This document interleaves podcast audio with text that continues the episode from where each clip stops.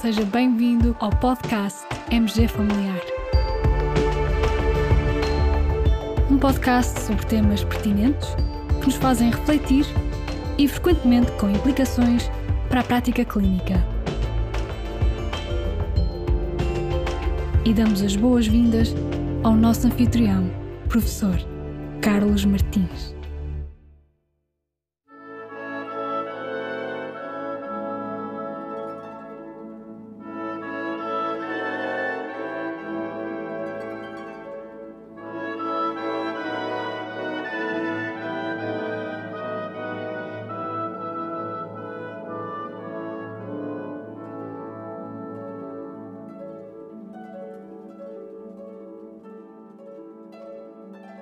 O Marco é licenciado em Economia e gosta de pesquisar informação na internet.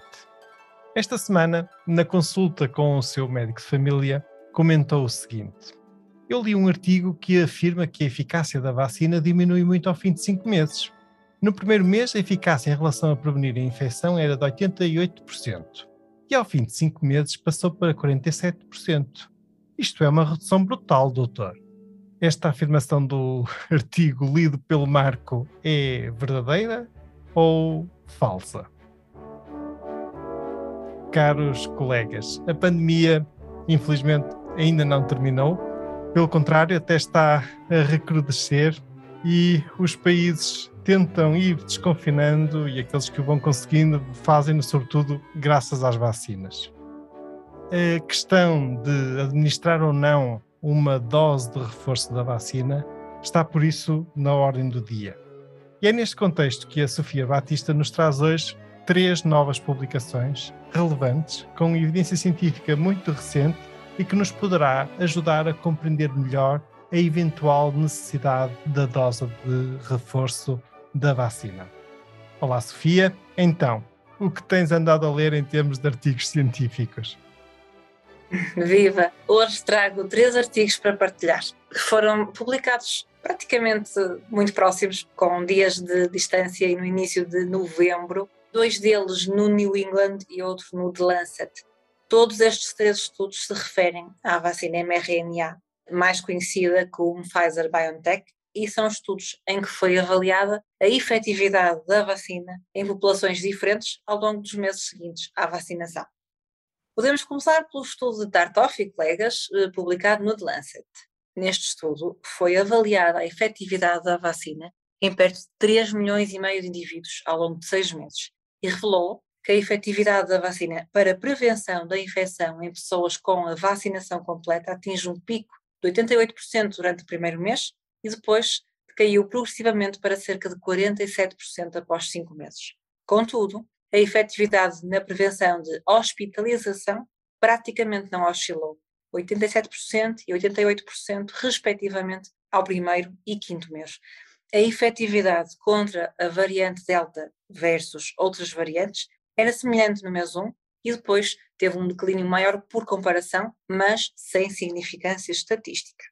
Então, se me dás licença, o artigo que o paciente do nosso quiz, o Marco, terá lido deve ter sido baseado neste estudo, pelos valores que ele referia e os dados que ele apresentou eram verdadeiros, ou seja, em resposta ao nosso quiz, a afirmação do artigo lido pelo Marco é mesmo verdadeira, exceto num pequeno pormenor, é que o Marco traduziu effectiveness para eficácia, mas a verdade é que será mais correto dizer efetividade. Eu explico.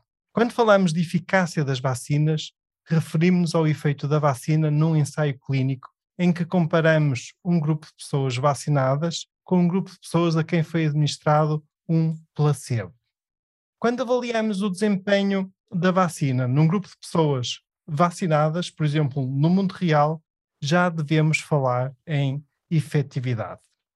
Por outro lado, o impacto e a interpretação que o Marco atribui a este estudo, nomeadamente quando diz isto é uma redução brutal, também não me parece ser inteiramente correta.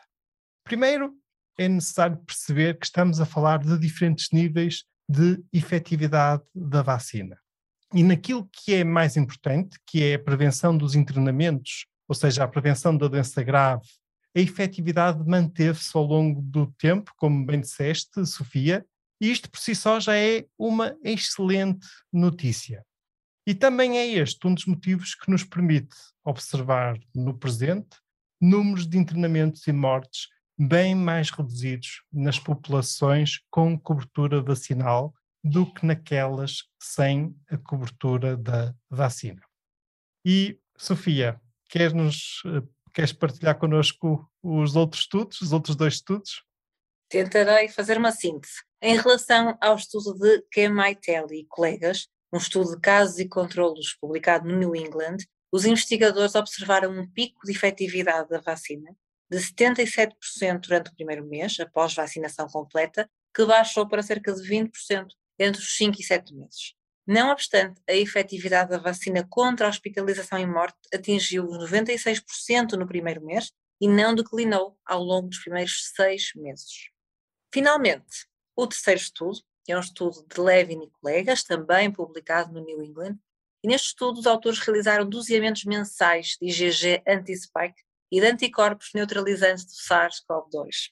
O estudo avaliou cerca de 3.800 indivíduos descobriu que ambos os tipos de anticorpos têm um pico no primeiro mês após a segunda dose, com um progressivo declínio ao longo de seis meses, sendo que este declínio apresentou maior magnitude nos mais idosos, nos homens e nos doentes com duas ou mais comorbilidades, doenças autoimunes ou nos imunodeprimidos.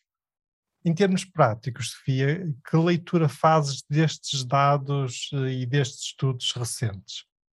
Bem, temos que ser sempre prudentes na interpretação destes resultados e, particularmente, na sua generalização. Os dados mais recentes parecem demonstrar que a proteção contra a infecção decresce bastante após seis meses. No entanto, e isto é uma nota de grande importância, a proteção contra a doença grave parece manter-se em níveis elevados nesse intervalo temporal. O que poderá explicar essa diferença? Proteção contra infecção versus proteção contra doença grave? Uma explicação biológica. Para a prevenção da infecção, será necessário ter um nível elevado de anticorpos no corpo. Mas para a prevenção da doença grave, existem outros mecanismos que podem envolver, por exemplo, as células de memória e a imunidade celular. Claro que sim, claro que sim. Mas então, hum, na tua opinião, dose adicional, dose de reforço, terceira dose, sim ou não? A resposta é complexa, ainda nos falta mais informação, precisamos de seguimento mais alargado, sendo que também é uma questão com contornos políticos e económicos, mas com os dados de que dispomos hoje, sendo possível fazer essa dose adicional, sim. Pois, eu, eu no fundo concordo contigo. A verdade é que estes estudos não nos dão evidência científica direta sobre a mais-valia de uma terceira dose. Nós, para isso, necessitávamos ensaios clínicos randomizados, em que, pegando num grupo de pessoas com as duas doses da vacina, estas seriam aleatorizadas em dois grupos. Um grupo faria a terceira dose da vacina e o outro faria um placebo. E depois iríamos avaliar quantas pessoas ficariam infectadas com SARS-CoV-2, quantas seriam internadas por Covid-19, etc., etc., em cada um desses dois grupos. E assim sim, assim é que descobriríamos o real valor da terceira dose. Qual é o problema? O problema é que não dispomos deste tipo de estudos de evidência, pelo menos que seja do meu conhecimento, e parece-me que não vamos dispor deste tipo de evidência científica para poder tomar decisões sobre a terceira dose. Então, como dizes bem, com os dados que dispomos, parece poder fazer sentido reforçar a imunidade com uma terceira dose. Isto à semelhança do que se passa já com outras vacinas, com outras infecções, ou seja, eh, é algo que já é frequente acontecer, serem necessárias doses de reforço. Mas atenção, aqui também nada nos garante ainda, pelo menos à luz dos dados que dispomos até agora, que a terceira dose irá dar uma proteção duradoura em relação a podermos ficar infectados, em relação à prevenção da infecção. Contudo, este reforço, na época de maior incidência sazonal que estamos agora a iniciar, parece fazer sentido, sobretudo para os grupos mais vulneráveis e de maior risco. Parece-te bem, Sofia? Sem dúvida, concordo inteiramente. Já agora, deixa-me só dar aqui mais uma nota pessoal e talvez até algo utópica. Se existisse uma gestão planetária desta crise, aí, na minha opinião, faria muito mais sentido proporcionar a vacinação completa com as duas doses às populações de todo o mundo do que avançar já nos países mais ricos com a terceira dose. Isso sim seria bem mais importante no controlo desta pandemia. Caros colegas, como sempre, deixaremos em conjunto com este episódio os links para os três artigos aqui mencionados. E agora a nossa sugestão musical. Nossa sugestão musical de hoje é uma valsa, a Valsa das Flores. Uma das obras mais populares do bailado Quebra-Nozes, composto em 1892 por Tchaikovsky. E, Sofia, queres comentar esta sugestão musical? É uma sugestão belíssima. Tchaikovsky é um compositor único, verdadeiramente, e depois Marius Petipa fez a coreografia deste bailado, que é, que é um bailado encantador, muito a propósito desta época natalícia que se aproxima. Por outro lado, a Valsa das Flores faz-nos sempre lembrar o renascer e a primavera e tudo o que há de bonito na, na vida. terminamos assim, caros colegas, aproveitem estes sons e obrigado por terem ouvido este episódio. Fiquem bem, continuem bem.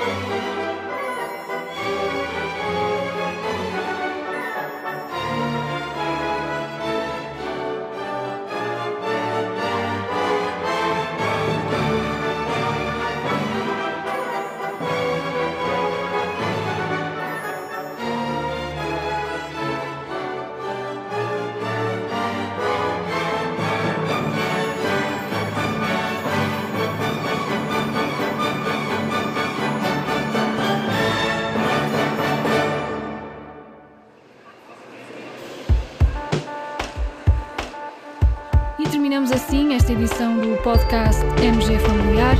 Muito obrigada por nos ouvir. Se desejar completar a sua leitura, muitos dos conteúdos abordados neste podcast estão disponíveis em www.mgfamiliar.net. Até ao próximo episódio.